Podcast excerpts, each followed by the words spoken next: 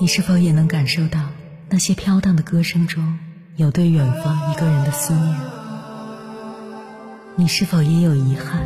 那些装进信封却始终没能寄出去的千言万语？你是否也走过从南到北那漫长的路？遇见，也错过那东来西去的人。当往事随风，一尘风，凌晨时分，跨越千山万水，讲述和倾听我们的故事。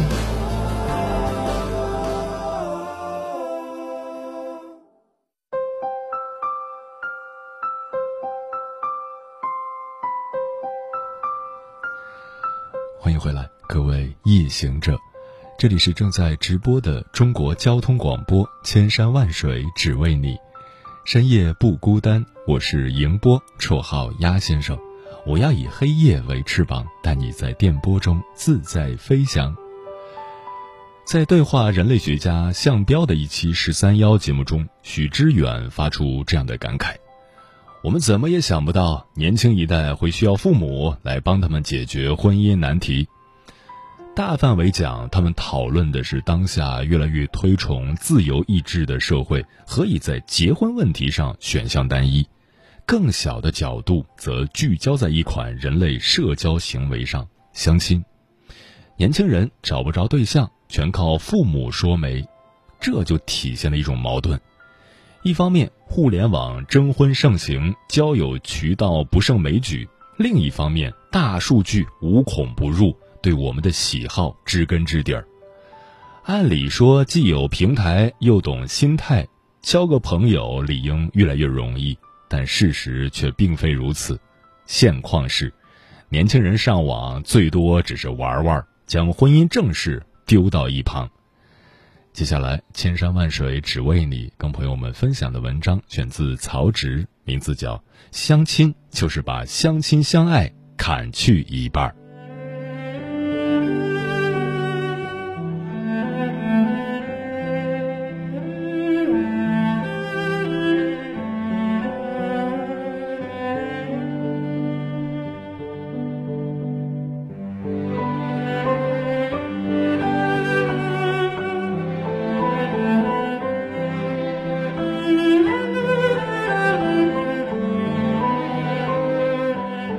在婚恋网络媒介如此发达的现在，年轻人为什么会在择偶上回潮，依赖于父辈相亲的反哺？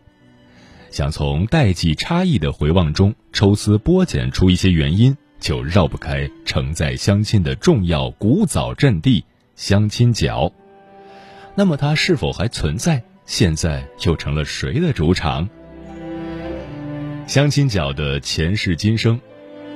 相亲角这种交友形式最早可以追溯到二零零四年的北京龙潭公园，发起者是经常去晨练的居民。北京大爷大妈的嘴皮子功夫太厉害，几句闲聊下来，发现自己的孩子竟都是单身，遂开始交换信息，相亲角的雏形就这么自然而然地构建起来了。而后的十几年中，这种打破人际关系壁垒、实现信息共享的交友形式规模不断壮大，又被一键复制到了多座城市。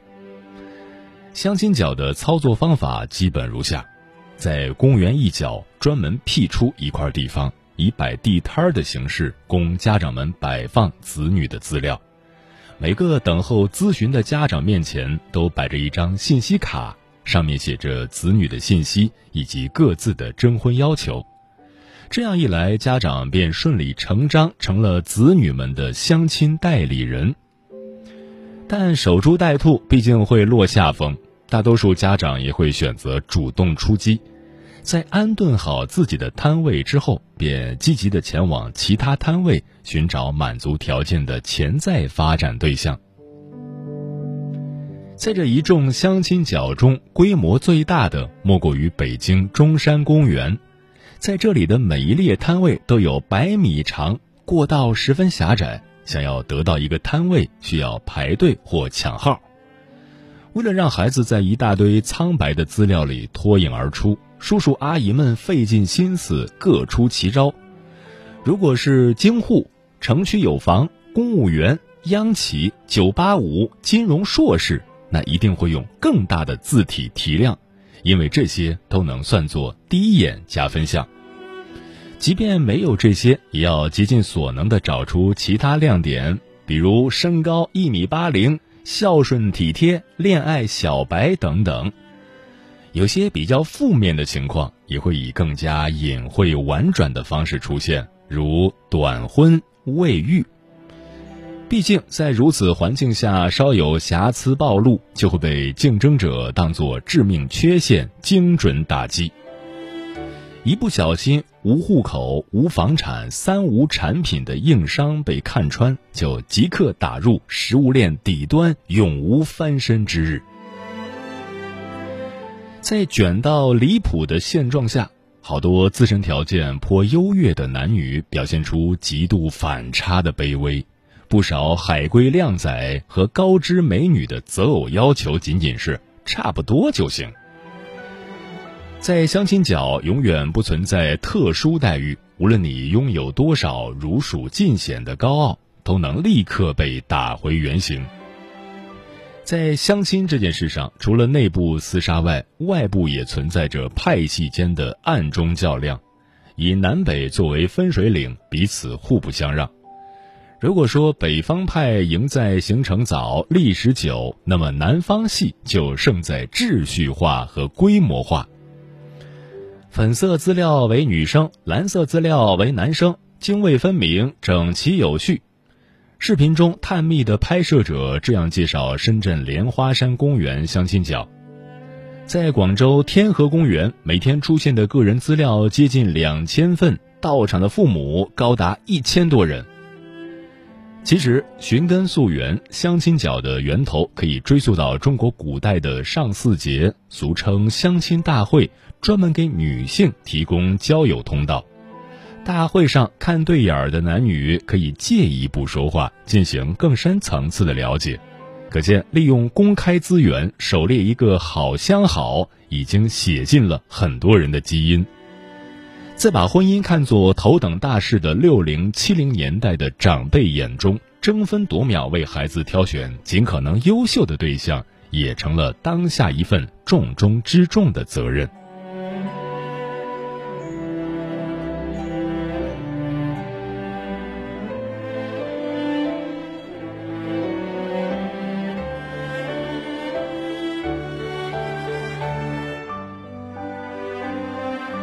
现在的相亲角水煮沉浮。相亲角初建立时的主力军就是叔叔阿姨们。作为相亲角的哥伦布，他们依旧拥有这块领土的主权。但除此之外，有另一群人开始以常客的姿态入侵、瓜分相亲角帝国的半壁江山。他们就是猎奇短视频直播创作者。这些创作者们大量汇聚于此。试图捕捉父母们的奇葩要求和陈旧三观，以此作为喂饱看客的养料，博尽眼球。B 站上这样的作品一出手就是百万点击，更不必提抖音上剧本体系更为成熟的伪记录制作。父母辈的笨拙诚意，一时间变成年轻派收割流量的财富密码。后者用镜头带领着市场，傲慢地俯视着一场场相亲马戏。在这样的背景下，大爷大妈驱赶小年轻，成了相亲角的一类景观。相亲角提供的面向全社会求偶人士的低门槛，给了许多网红寻找话题的机会。家长们也因此不得不提高警惕，否则就很容易成为视频中的势利眼、拜金狂。图且信，以至于爸妈们每每发现一个优质的小伙子、大姑娘踏足相亲角，都要谨小慎微的判别对方是否别有用心，放心后才敢问一句：“孩子，诚心处朋友不？”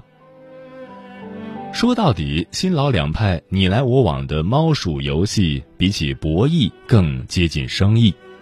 老一辈的婚姻买卖，新生代的流量盛宴。以相亲角作为共同介质，将两代人相隔，在时代潮水的两岸，他们相互张望。但围绕婚姻的母题，两代人间只有不可调和的矛盾吗？不尽然，他们也有相同点及共同的焦虑。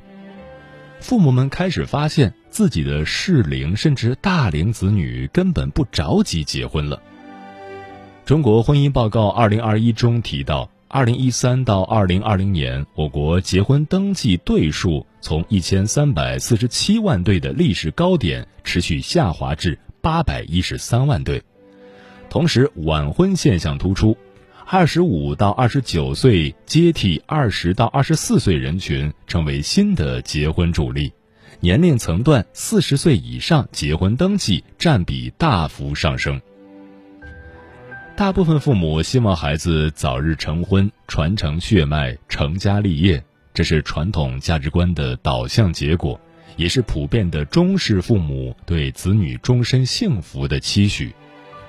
但在子辈看来，婚姻中幸福的成分占比恐怕没有那么大。一方面，随着高等教育的普及，当代年轻人们更青睐投资自身，并不希望在拼理想的年纪被家庭束缚；另一方面，还因为穷，谈恋爱和结婚都需要经济支撑。在中国，婚姻和金钱的羁绊颇深，在婚恋条件的条况下。年轻人背负着各自的身不由己。还有一方面值得一提，那就是离婚率的增高和社会新闻的频出。据统计，一九八七到二零二零年，我国离婚登记对数从五十八万对攀升至三百七十三万对。同时，彩礼、房车、夫妻争吵、生育孩子。婆媳矛盾、家暴等现实问题暴露的越来越多，让人不免产生恐婚联想，对婚姻生活望而却步。诸多因素叠加，使不少年轻人的观念发生变化，独身、丁克不再是新鲜选择。于是，在一旁皇帝不急太监急的父母，只能奋力一搏。将相亲角看作拯救子女婚姻的最后一根蛛丝。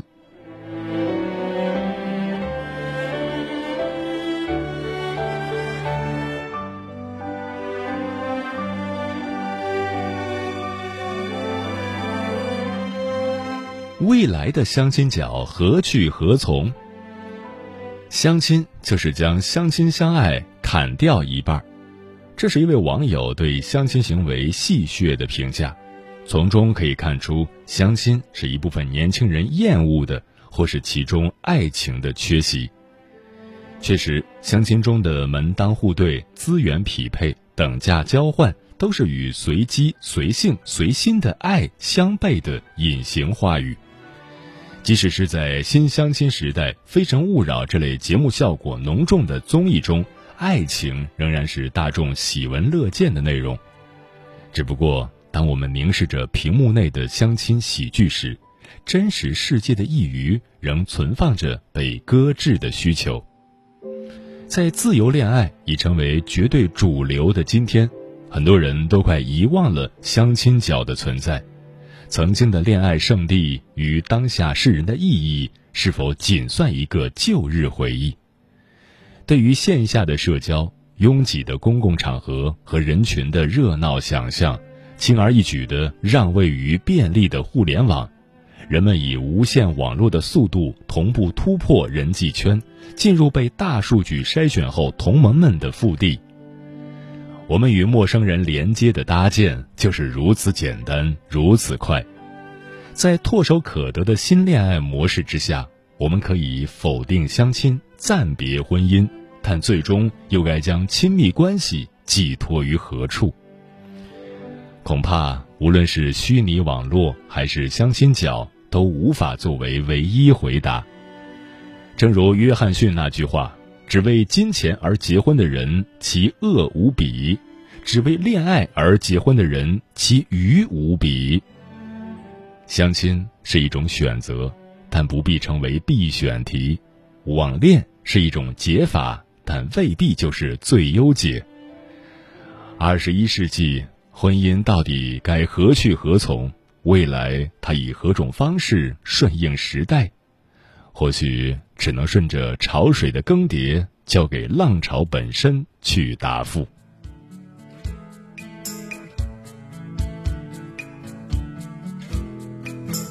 你总在窗前看着人来人往，你眼中仿佛总有一点点忧伤，你让人感到迷惘。他们说你就是那个模样。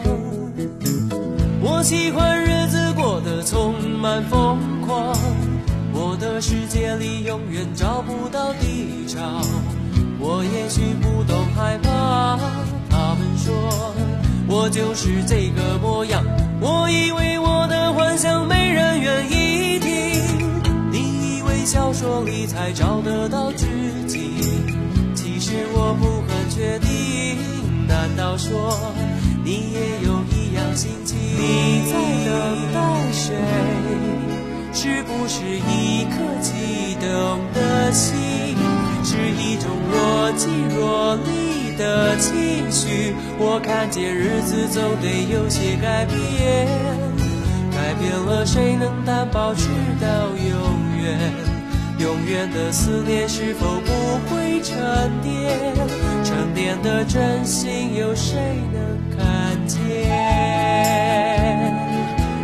do, do, do.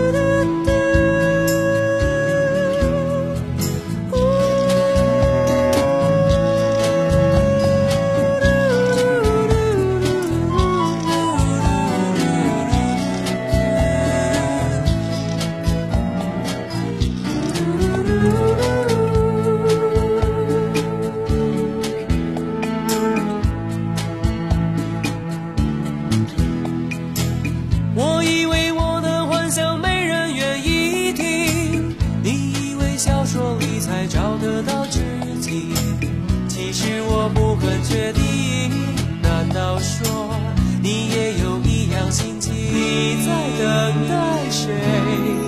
是不是一颗激动的心？是一种若即若离的情绪？我看见日子总得有些改变，改变了谁能担保直到永远？永远的思念是否不会沉淀？的真心有谁能看见？那又何妨？那又何妨？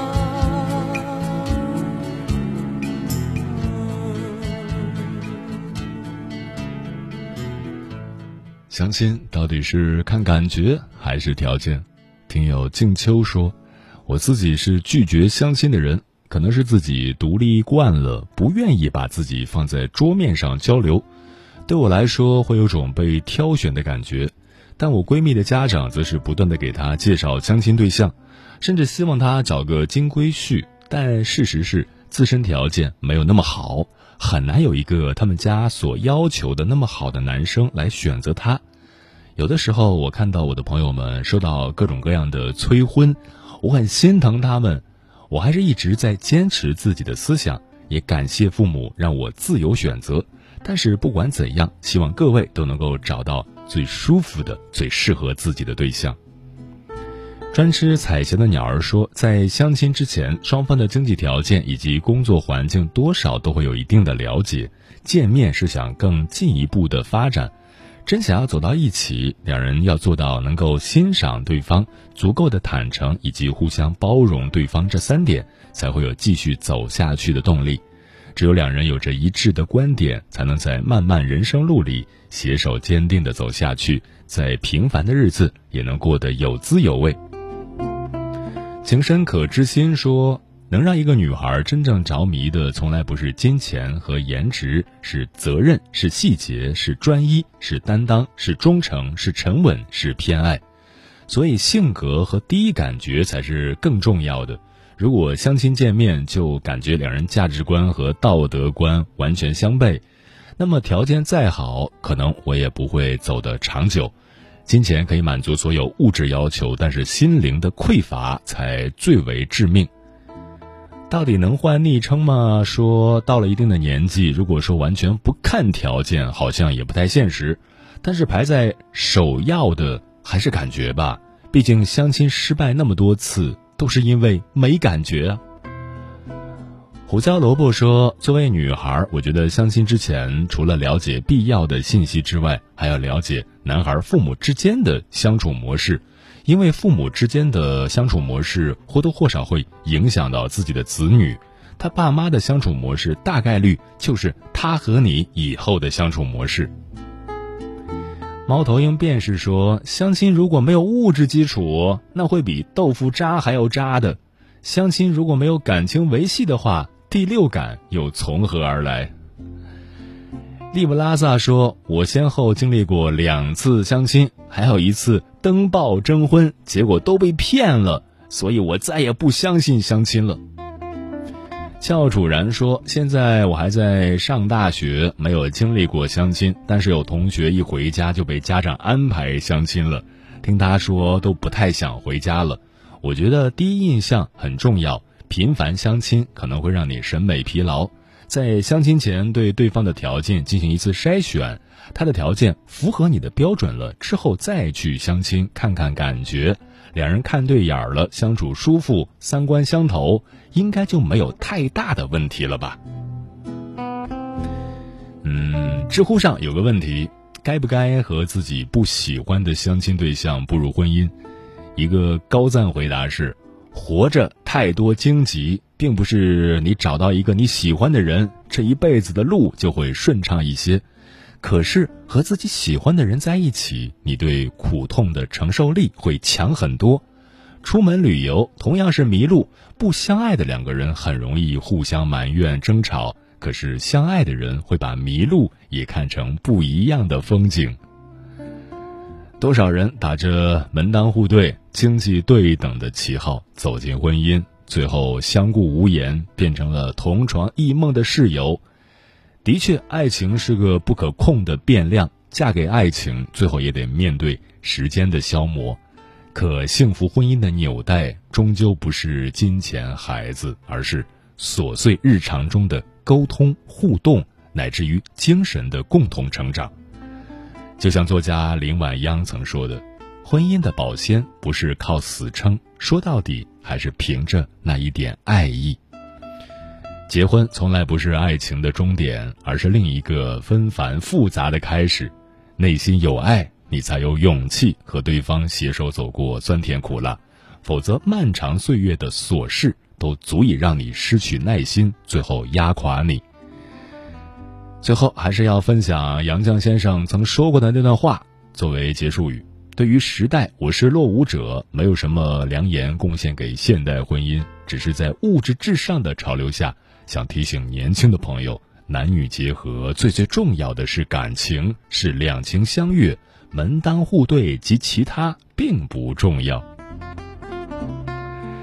时间过得很快，转眼就要跟朋友们说再见了。感谢你收听本期的《千山万水只为你》。如果你对我的节目有什么好的建议，或者想要投稿，可以关注我的个人微信公众号和新浪微博。我是鸭先生，乌鸦的鸭，与我取得联系。晚安，夜行者们。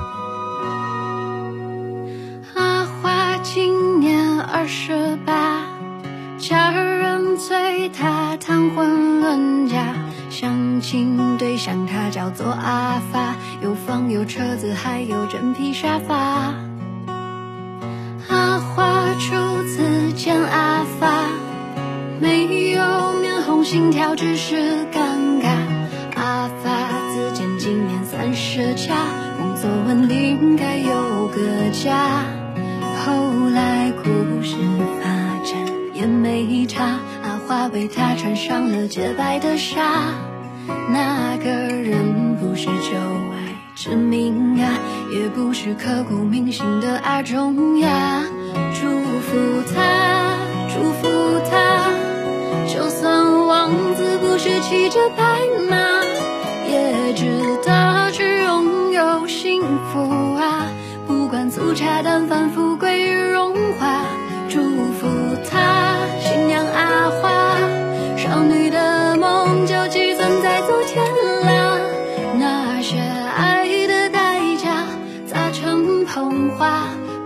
去换个新的，他住新的家。